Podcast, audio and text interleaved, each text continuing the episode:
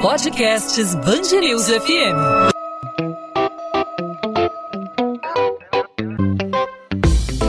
Dois às 20, com Maurício Bastos e Luana Bernardes. Oferecimento Cultura Inglesa. Inglês com cursos ao vivo pela internet, que incentiva, desenvolve e move você.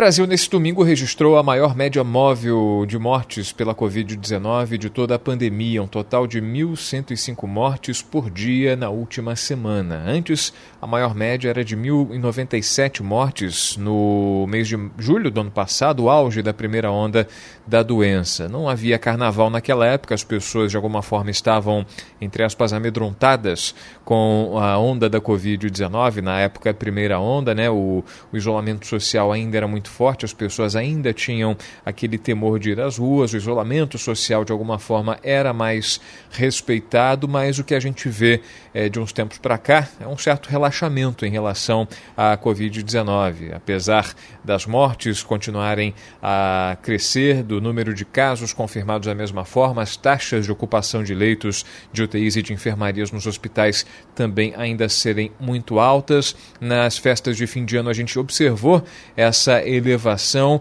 e essa conta tá para chegar aí após o carnaval. Tivemos muitas festas clandestinas, com pessoas viajando para encontrar familiares, para se reunir com amigos, em casa, mas também em bares, em blocos clandestinos, em restaurantes, e aí em todas as situações a exposição ao vírus pode estar presente, ainda mais se tratando de pessoas que não apresentam sintomas. Sobre esse assunto e também sobre a importância de manter a testagem em dia, a gente vai conversar com o Dr. Marcos Vilela Pedras, médico especialista em medicina nuclear, membro da Sociedade Brasileira de Medicina Nuclear. Doutor Marcos, obrigado por aceitar nosso convite. Seja muito bem-vindo aqui à Band News FM, no podcast 2 às 20.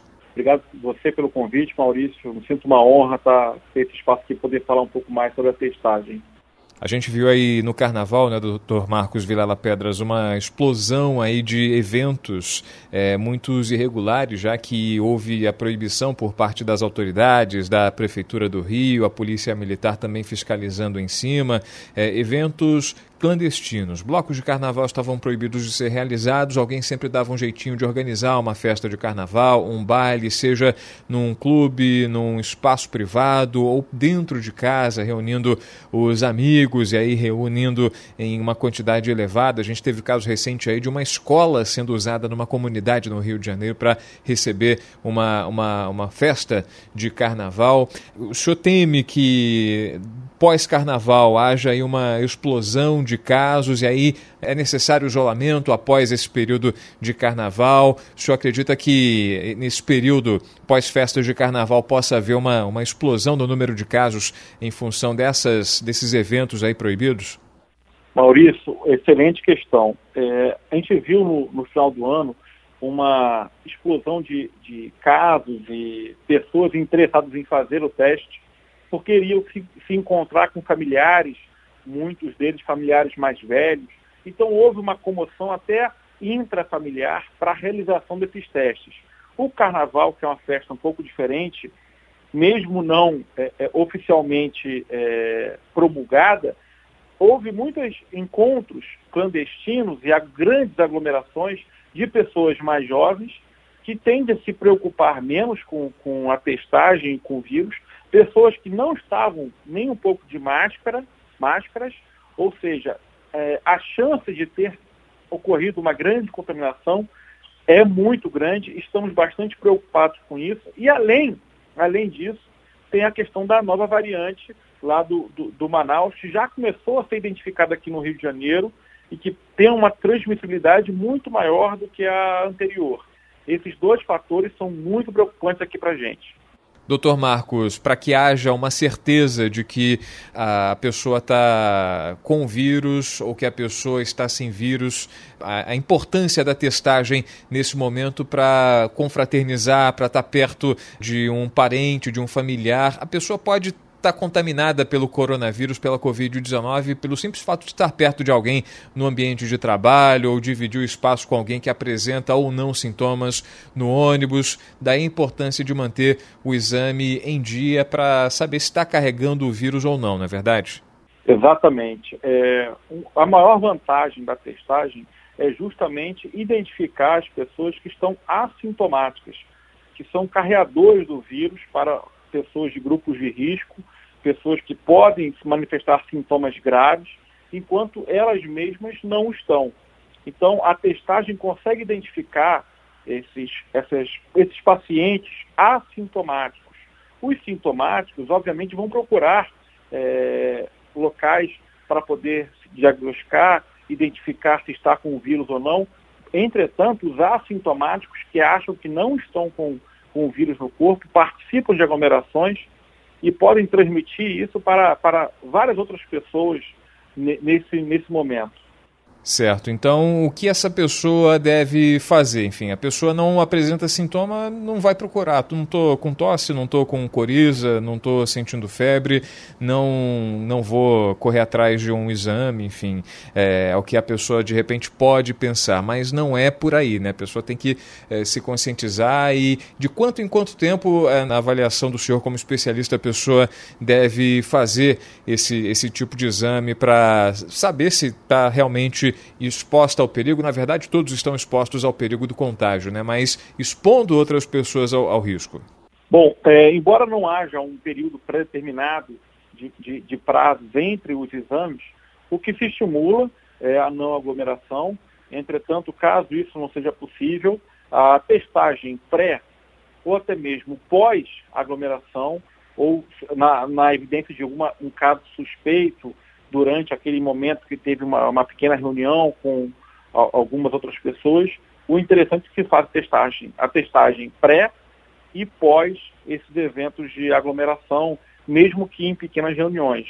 Não há um tempo mínimo recomendado, entretanto, sempre que é, possa ocorrer esse tipo de, de evento, recomendo essa testagem pré e pós de todos os participantes independente de casos sintomáticos ou não. Em períodos como o carnaval, por exemplo, a gente está terminando o carnaval agora, né? Quarta-feira de cinzas, o carnaval, entre aspas, terminando agora, né? É, a gente teve recentemente as festas de fim de ano, Natal e Ano Novo. O senhor notou uma, um aumento na procura é, pra, por testes para as pessoas justamente saberem se elas estão é, carregando ou não, portando ou não esse vírus e evitar o contágio a, a pessoas mais próximas, a familiares e amigos? Sim, já notamos no nosso drive-thru lá no Shopping Downtown, já notamos um aumento de 40% em relação à semana pré-carnaval. É, isso é bastante preocupante. Ainda não estamos no nível de, de, de, de testes do final do ano, mas infelizmente acredita-se que daqui a duas semanas esse volume vai aumentar em quantidade igual ao realizado no final do ano. Agora, em relação à procura, né? O senhor falou do aumento nessa, nessas ocasiões em que as pessoas vão estão planejando fazer reuniões, né? Como Carnaval, Ano Novo e Natal.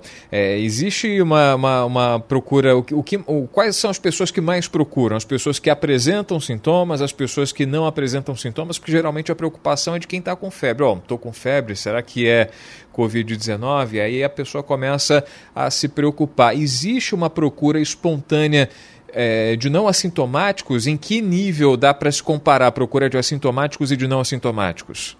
Maurício, lá nós temos três grupos bem distintos de pessoas que procuram nosso drive-thru. Primeiro é o pessoal que, que quer viajar para o exterior, a maioria a trabalho, obviamente, e é obrigatório fazer o PCR até três dias antes de viajar. Tem que ser o laudo em português e inglês. O segundo grupo são pessoas sintomáticas, que acha, acham que podem ser uma sinusite, uma rinite, mas no momento não pode se considerar isso. A partir do segundo, terceiro dia é recomendável realizar o exame, seja do teste do antígeno ou do próprio PCR.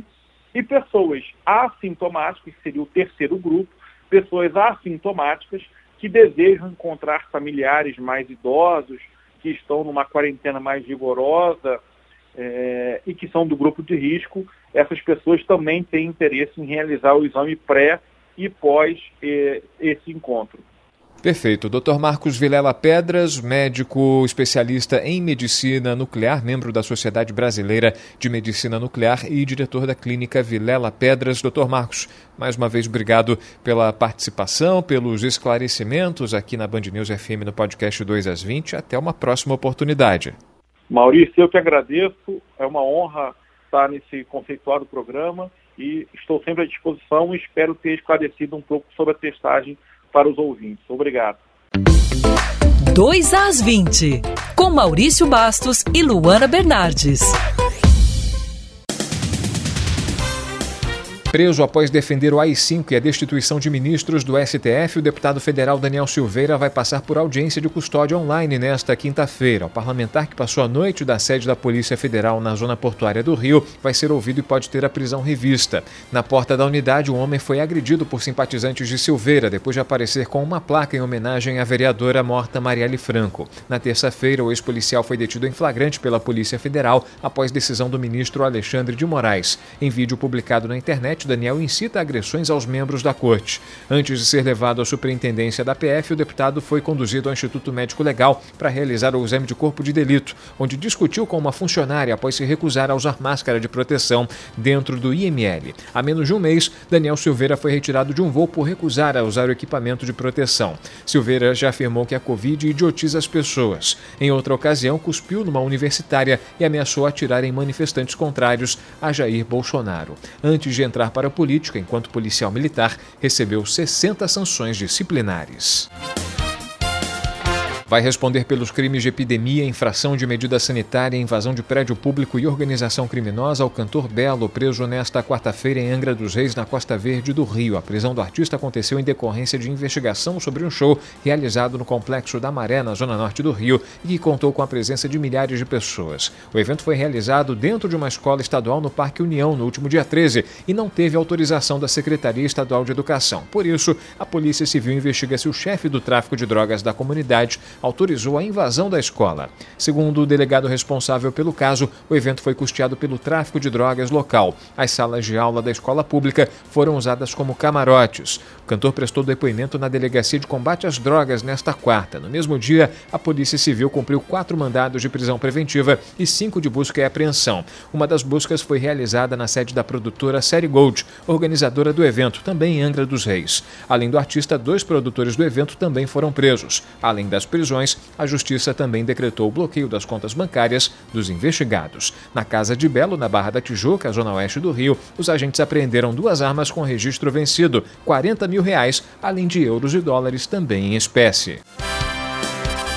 A Secretaria de Saúde do Rio investiga se a primeira morte de um paciente com a variante brasileira do coronavírus no estado está relacionada à gravidade da doença. Até agora, são cinco casos em território fluminense. Apenas um deles foi contaminado com a mutação do vírus do Reino Unido. Já as demais pessoas foram infectadas pela chamada variante brasileira do Amazonas. O paciente que não resistiu era um homem de 55 anos e morador de Belfor Roxo, na Baixada Fluminense. Até sexta-feira deve ser concluída a chamada investigação epidemiológica, que vai apontar se este e os outros pacientes foram contaminados contaminados no Rio ou se vieram infectados de outro estado. O que se sabe agora é que um dos pacientes infectados veio de Manaus. A Secretaria de Saúde quer agora fazer o sequenciamento genético de todos os 58 pacientes que vieram transferidos de Manaus para o Rio para saber se mais algum deles tem a variante do coronavírus. Segundo o Ministério da Saúde, em todo o país há 170 casos confirmados pela nova variante brasileira, a maioria com 110 infecções no Amazonas. Também há registros no Pará, Roraima, São Paulo, Ceará, Paraíba, Piauí, Espírito Santo, Santa Catarina, além do Rio de Janeiro. Cada uma das oito escolas de samba vão receber 150 mil reais para garantir a renda dos profissionais que trabalham o ano todo com a folia. Nessa quarta-feira de cinzas, data em que as agremiações conheceriam a campeã do carnaval, foi assinado o edital de licitação do Palácio Guanabara. O dinheiro foi repassado para Imperatriz, Mangueira, Salgueiro, São Clemente, Paraíso do Tuiuti, Portela, Unidos da Tijuca e Vila Isabel. As outras quatro escolas foram atendidas com recursos da Lei Aldir Blanc, contempladas com o mesmo valor previamente. A verba vai servir para a escolha dos Sambas Enredo, um projeto em quatro etapas com transmissão pela internet. As apresentações eliminatórias vão acontecer na cidade do Samba, seguindo protocolos de segurança contra a Covid-19. O montante será dado também aos blocos de rua que pertencem a ligas e associações. Para eles serão destinados 200 mil reais no total para a realização de transmissões e apresentações online. Os recursos são do Fundo Estadual da Cultura. 2 às 20. Ponto final no 2 às 20. O 2 às 20 é a Band News FM em formato podcast com os principais assuntos da nossa cidade do nosso estado. Tudo que acontece no Rio de Janeiro você fica sabendo não só em 90.3 FM, mas também no site bandnewsfmrio.com.br e também nas principais plataformas de streaming de áudio, aí no seu tocador favorito de podcast por meio do 2 às 20. Nessa quarta-feira de cinzas falamos da importância da testagem para você especialmente que não tem os sintomas da COVID-19. Muita gente aglomerou durante o carnaval, participou de festas clandestinas, apesar de toda a proibição, apesar das restrições impostas pelas autoridades, mas muita gente aglomerou, participou de eventos de carnaval e é fundamental que as pessoas mantenham esse cuidado de fazer os testes para evitar passar o vírus para outras pessoas, serem portadoras da Covid-19 para outras pessoas no trabalho, na família, pessoas mais idosas. É importante sempre ter essa consciência. Primeiro de tudo, não aglomere, não participe de eventos, não fique junto, muito próximo das pessoas. Respeite o isolamento social. Podcast 2 às 20 volta nessa quinta-feira com muito mais. A gente conta com a sua participação, não só ouvindo, mas também participando, sugerindo, fazendo sua crítica, sua pergunta. Fique à vontade. Comigo você fala no arroba Maurício Bastos Rádio pelo Instagram. Você pode participar também pelo perfil do Instagram da Band News FM. É só procurar Band News FM Rio. Não só no Instagram, mas também no Twitter, no Facebook. Fique à vontade. A gente volta nessa quinta-feira. Até lá. Tchau, tchau.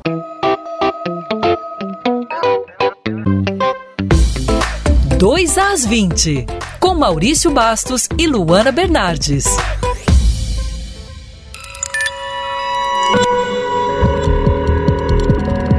Podcasts Bangerils FM.